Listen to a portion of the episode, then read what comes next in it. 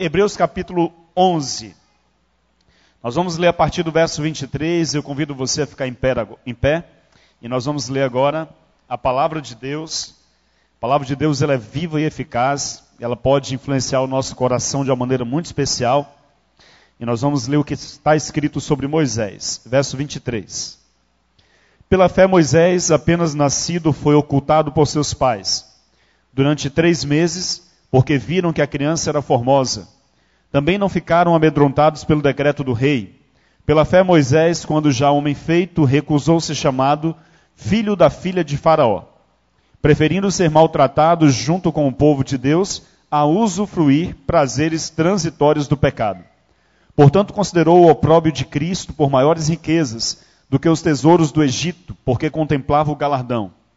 Pela fé, ele abandonou o Egito não ficando amedrontado com a cólera do rei, antes permaneceu firme, como quem vê aquele que é invisível. Pela fé celebrou a Páscoa e o derramamento do sangue, para que o exterminador não tocasse os primogênitos dos israelitas. E pela fé atravessaram o mar vermelho como, como por terra seca. Tentando-os, os egípcios foram tragados de todo. Vamos orar? Santo Deus e nosso bom Pai. A tua palavra nesse momento está em nossas mãos. Nós temos visto, Senhor, milhões de vidas no Brasil e no mundo sendo transformados pelo poder da tua palavra. Pessoas que estavam em depressão, pessoas que estavam completamente sem esperança nenhuma, agora estão completamente restauradas e felizes pelo poder da tua palavra.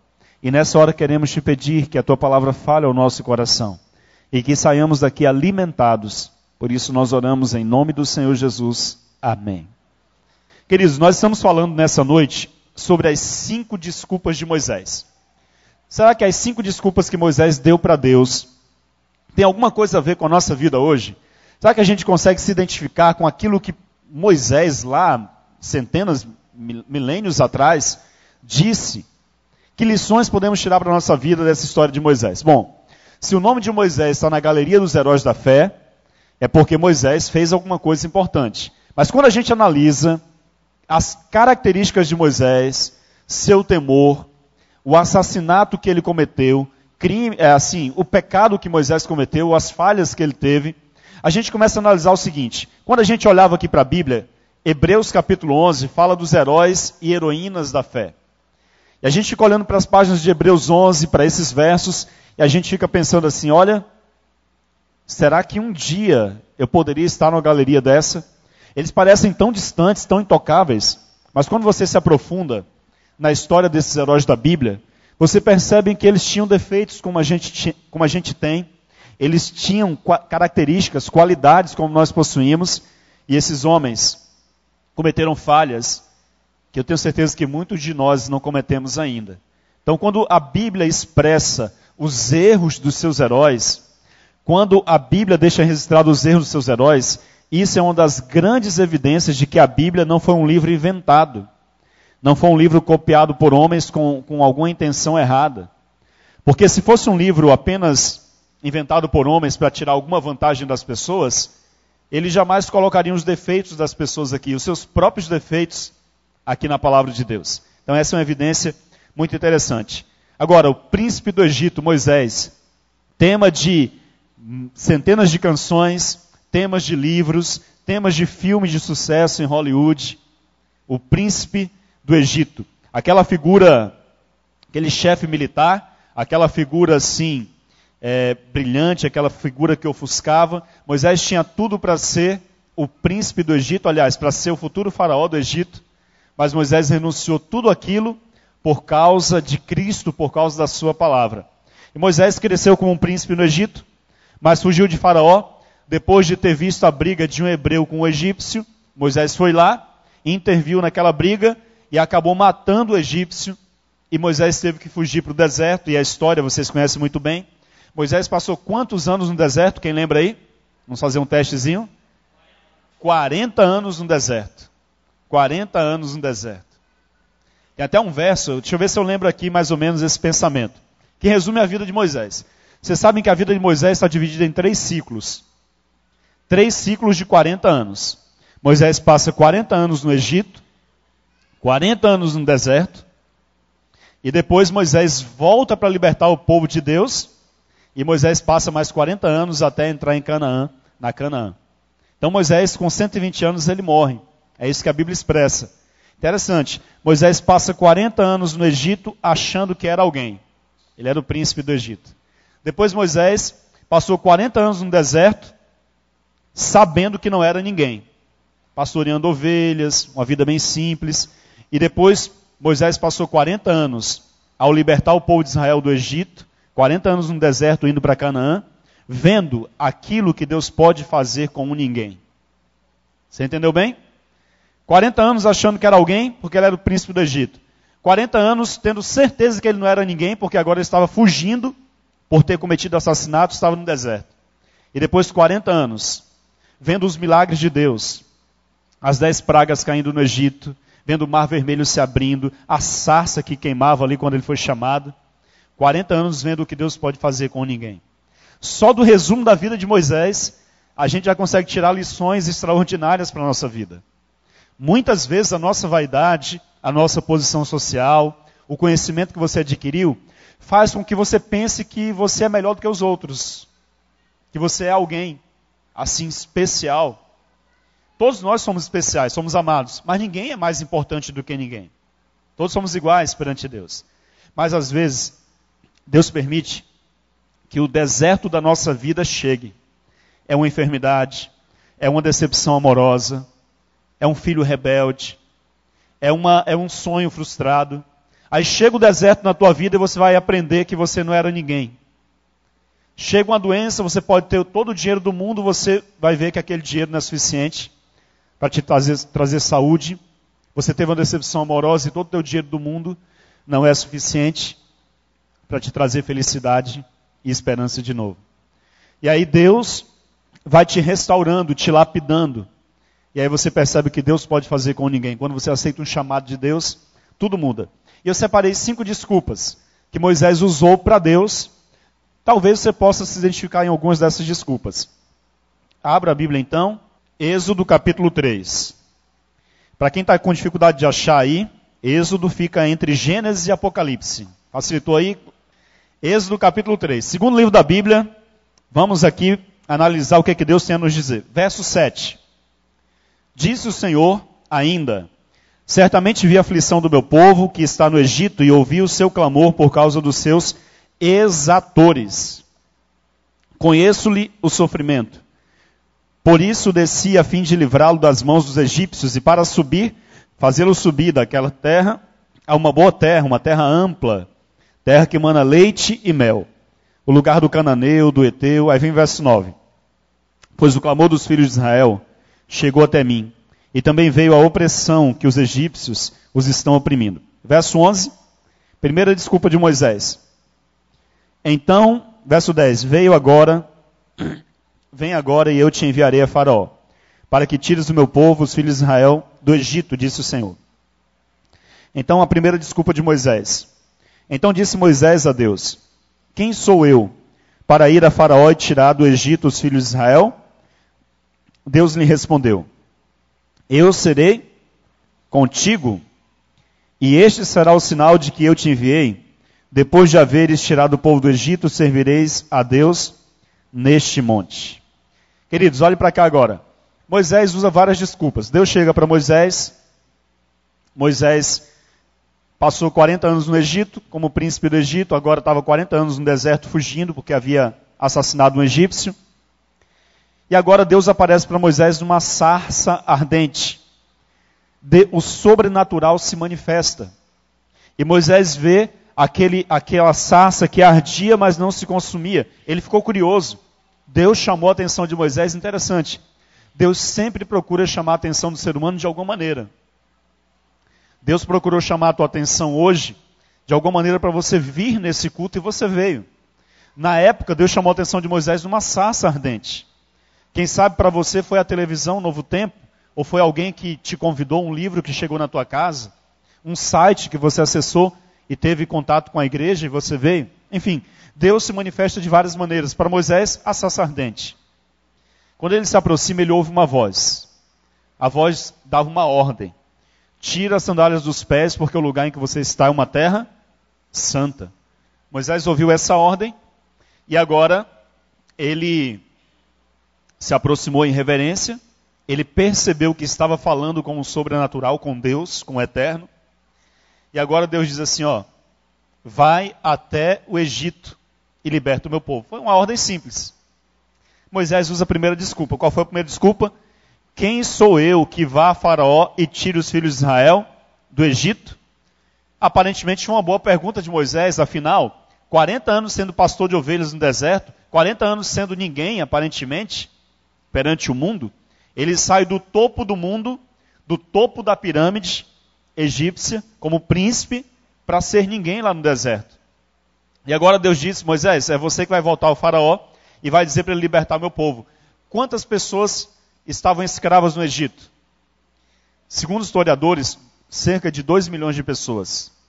Só de homens, 600 mil homens. Sem contar mulheres e crianças. Normalmente o número de mulheres é sempre maior do que o número de homens em todas as épocas da história. O mercado de homens sempre esteve muito escasso, é verdade? Então, naquela época também era assim: 600 mil homens, sem contar mulheres, sem contar crianças. Os historiadores estão calculando cerca de 2 milhões de pessoas escravas no Egito. Agora você imagina: Deus disse para Moisés, um ninguém lá no deserto, vai até o homem mais poderoso da terra e diga para ele que ele vai perder 2 milhões de escravos que servem de graça, mão de obra gratuita aqui no Egito. Imagina que esse foi um chamado difícil. Vá ao homem mais poderoso da terra e diga para ele libertar o meu povo que está lá. Moisés tremeu na base. A Bíblia diz que Moisés inventou um monte de desculpas. Agora Deus disse assim, filho, a resposta de Deus.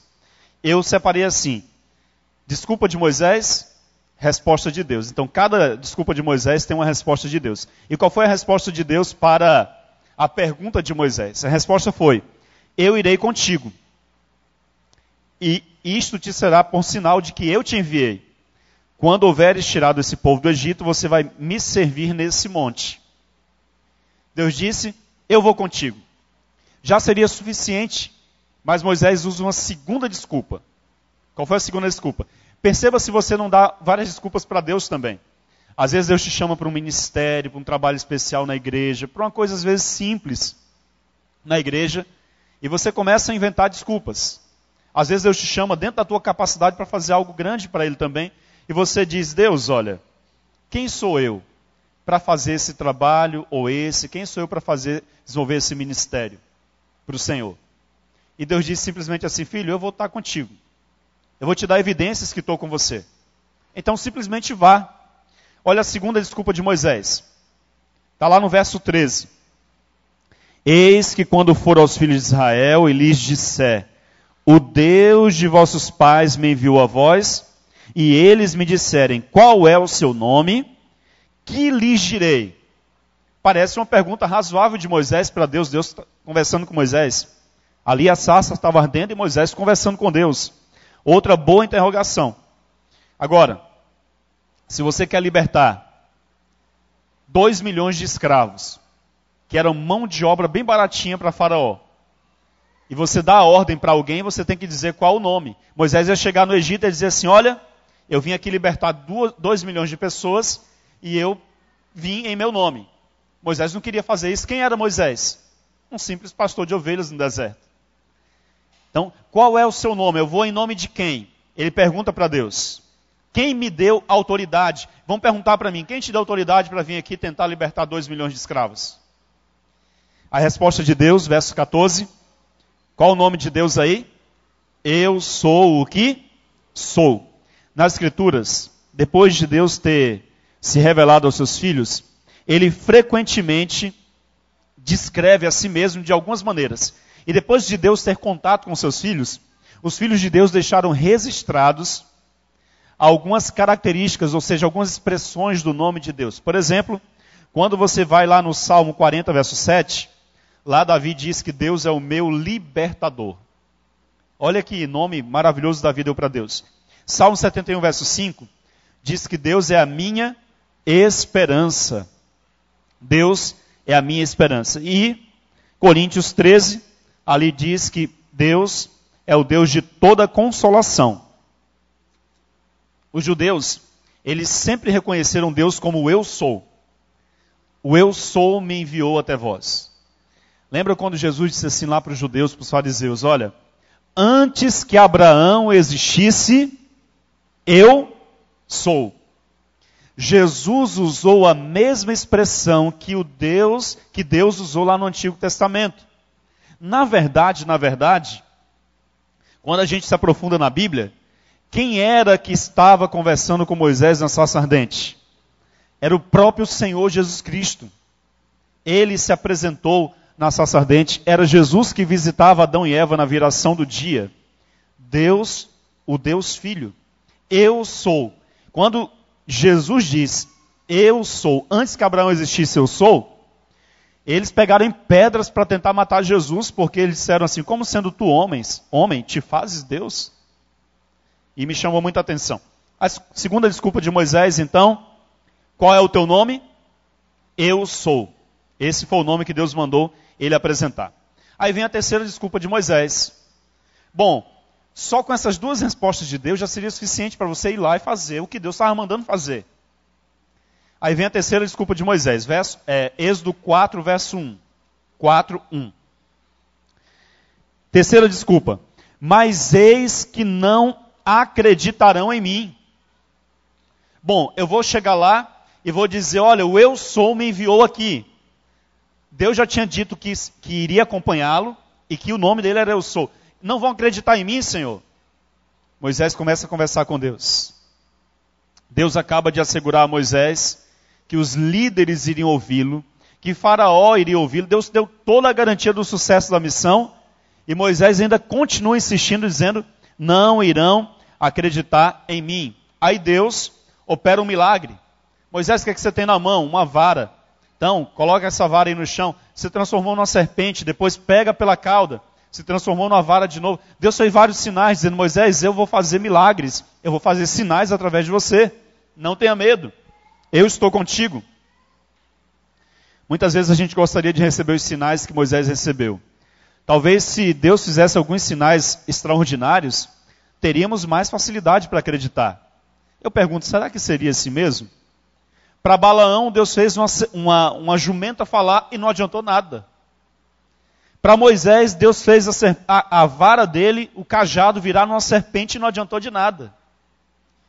Muitas vezes Deus faz milagres na tua vida e parece que não adianta de nada, você não consegue atribuir esses milagres a Deus. Deus faz milagres todos os dias na vida da gente. O próprio milagre de estarmos vivos, vivos hoje, quem sabe não era para você nem estar tá vivo, não era nem para ter saído daquele hospital. Mas você está vivo.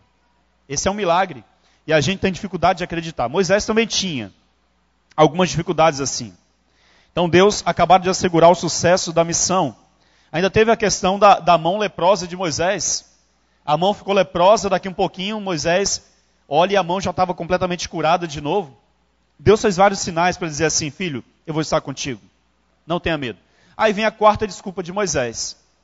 Quarta desculpa de Moisés. Ah, Senhor, verso, é, verso 10. Ah, Senhor, eu não sou um homem eloquente, nem de ontem, nem de anteontem, e nem ainda desde que tens falado ao teu servo, porque sou pesado de boca e pesado de língua. À luz do que estava acontecendo, Deus já havia prometido a sua presença, Deus assegurou o êxito da, da missão, Deus disse em nome de quem ele deveria se apresentar, Deus disse que iria fazer milagres, e Moisés continuava não acreditando na capacidade de Deus. Alguém pode perguntar, pode dizer assim, não, pastor, mas é que Moisés estava muito humilde. Moisés estava se sentindo muito pequeno para uma tarefa tão grande. Queridos, não tem nada a ver com humildade o que está acontecendo aqui nessa história. Tem a ver com não crer na capacidade de Deus realizar aquilo que Deus estava dizendo. Tem a ver com isso. Quando nós recusamos nos unir à obra de Deus, nós estamos também desconfiando da capacidade de Deus. Porque se Deus chama, Ele vai nos capacitar. Por exemplo, Pedro estava num barco e viu no meio de uma tempestade à noite, madrugada, um vulto andando sobre as águas. Ele disse: Senhor, se és tu, manda-me ter contigo sobre as águas. Jesus disse: Vem. E Pedro simplesmente acreditou, saiu e andou sobre as águas. Ele acreditou. Moisés aqui está com muita dificuldade de acreditar. Às vezes nós também temos a mesma dificuldade de acreditar. Então houve, houve algum tempo em meu ministério que eu cheguei a me perguntar assim, Deus, mas será que não tinha uma outra pessoa não? Tem que ser eu mesmo para cumprir essa missão. Há 13 anos eu estou no ministério com a minha família trabalhando.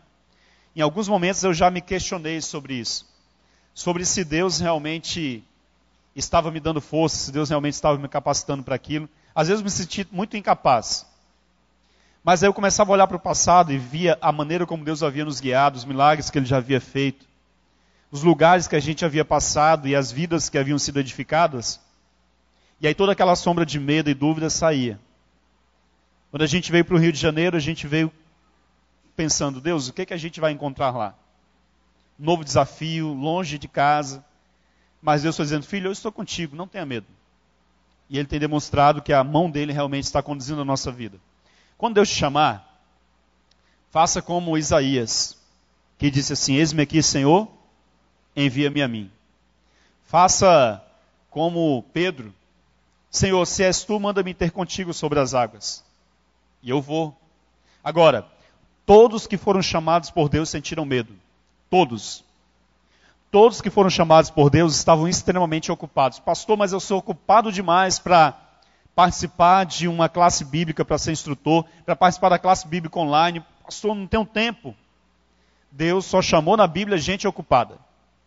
Deus só chamou na Bíblia gente que estava trabalhando. Moisés estava trabalhando, cuidando de ovelhas, Deus foi lá e chamou. Maria cuidava do seu lar, Deus foi lá e chamou Maria para ser a mãe do filho de Deus. Todos estavam trabalhando. Jeremias, quando Deus chamou, Jeremias chorava e dizia: Senhor, não passo de uma criança, Senhor, chama outro. Todos sentiram medo, mas todos sentiram a bênção de Deus na vida. Então, quando você é chamado para algum desafio para Deus, você vai sentir medo mesmo. Aquele frio na barriga, aquela sensação de incapacidade. Mas o mesmo Deus que chama, ele faz o quê? Capacita. Deus nem sempre chama os capacitados, mas Deus sempre capacita aqueles que são chamados. Amém? Deus sempre capacita. Quando Deus me chamou para fazer teologia, e eu fui para o IAN, eu lembro que a primeira lição da escola sabatina que eu passei na classe dos jovens, quando deu uns cinco minutos falando, eu saí correndo da lição coloquei a lição na, na mão de um amigo meu, e eu saí correndo de dentro do auditório e fiquei lá no quarto até acabar o culto, a escola sabatina, para depois ir para o refeitório do IAN. Comecei a suar tanto que a camisa grudou no meu corpo e ficou transparente, Renilson. Camisa ficou transparente ali, Felipe. E aí eu fiquei com muita vergonha. E saí correndo. Camisa branca, transparente, estava mostrando o meu corpo. E aí eu saí correndo com medo. Não conseguia falar. Primeiro sermão que eu fui pregar, eu consegui falar cinco minutos também. Parecia que os cinco minutos era o limite ali. Chegava em cinco minutos e saía correndo. Falei cinco minutos. Primeiro sermão, culto de sábado de manhã. Normalmente espera-se que você fale no mínimo ali 25 minutos, meia hora. Em cinco minutos todo mundo estava despedido. 11 e 5, pessoal indo para casa. E eu disse, meu Deus. Aí Deus me chamou a fazer teologia. Terceiro ano de teologia, eu tinha que pregar dois meses seguidos, 60 noites, em uma cidade estranha, Teresina, eu nunca tinha ido lá. E tinha que pregar. Isso era um estágio, valia pontos em uma matéria de evangelismo público. E eu tinha que pregar dois meses. Eu nunca tinha pregado uma semana e nem um sermão direito.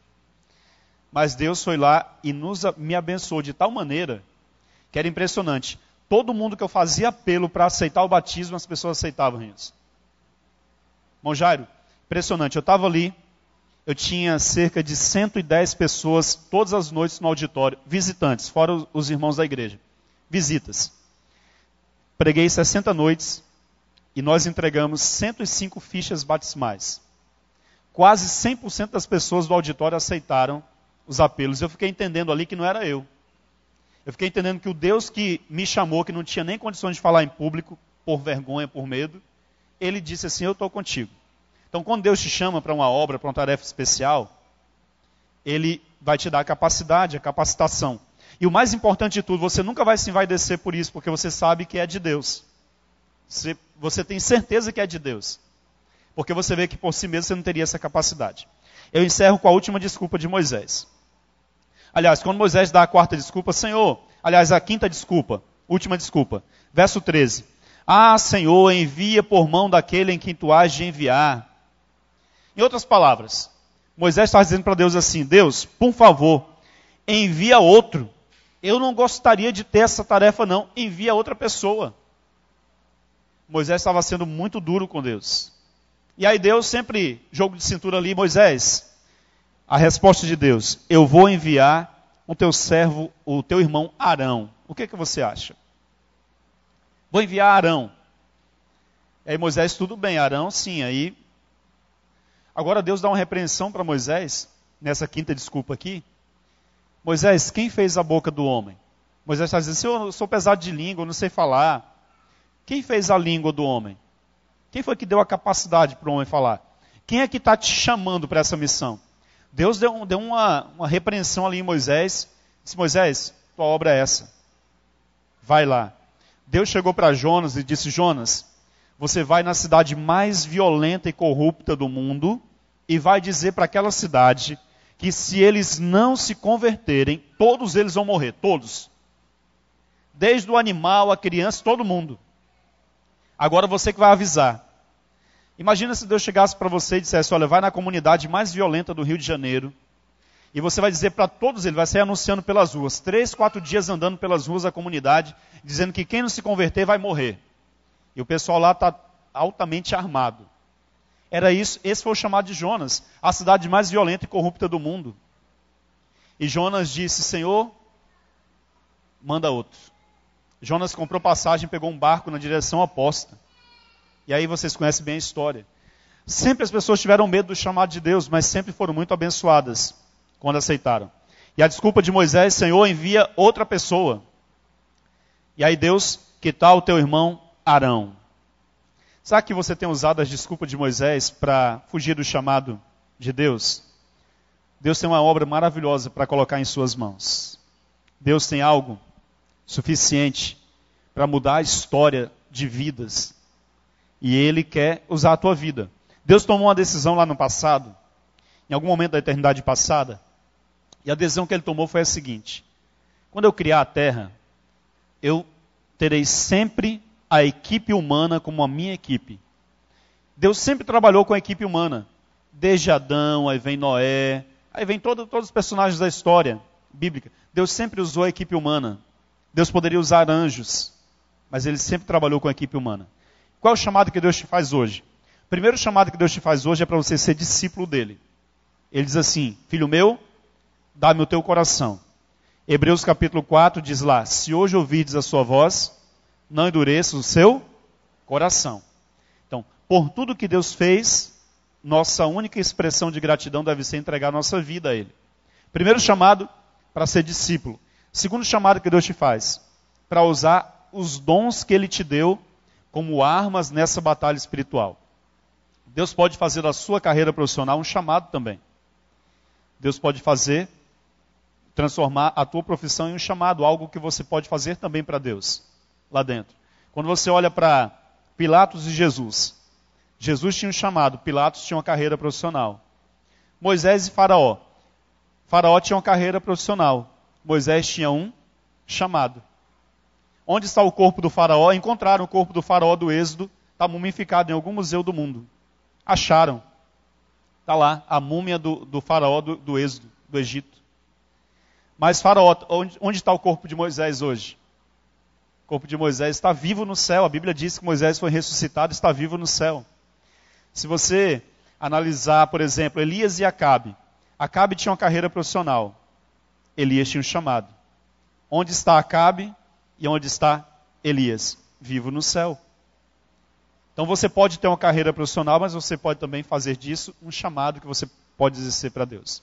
Meu apelo para você nessa noite é o seguinte: se ouvir Deus te chamar, seja para o que for, desde a atividade mais simples no templo para a atividade mais complexa, Ele vai te capacitar e vai ser um privilégio para você e você nunca será tão abençoado quanto se você aceitar esse chamado de Deus. A minha vida foi muito abençoada. A sua não vai ser diferente também. Que Deus te abençoe. Quantos de vocês querem nessa noite dizer para Deus: Deus, me ajuda a ouvir a tua voz e ser obediente ao teu chamado. Deixa eu ver as mãos daqueles que querem dizer isso para o Senhor. Amém. Que Deus te abençoe. Vamos ficar em pé e vamos orar.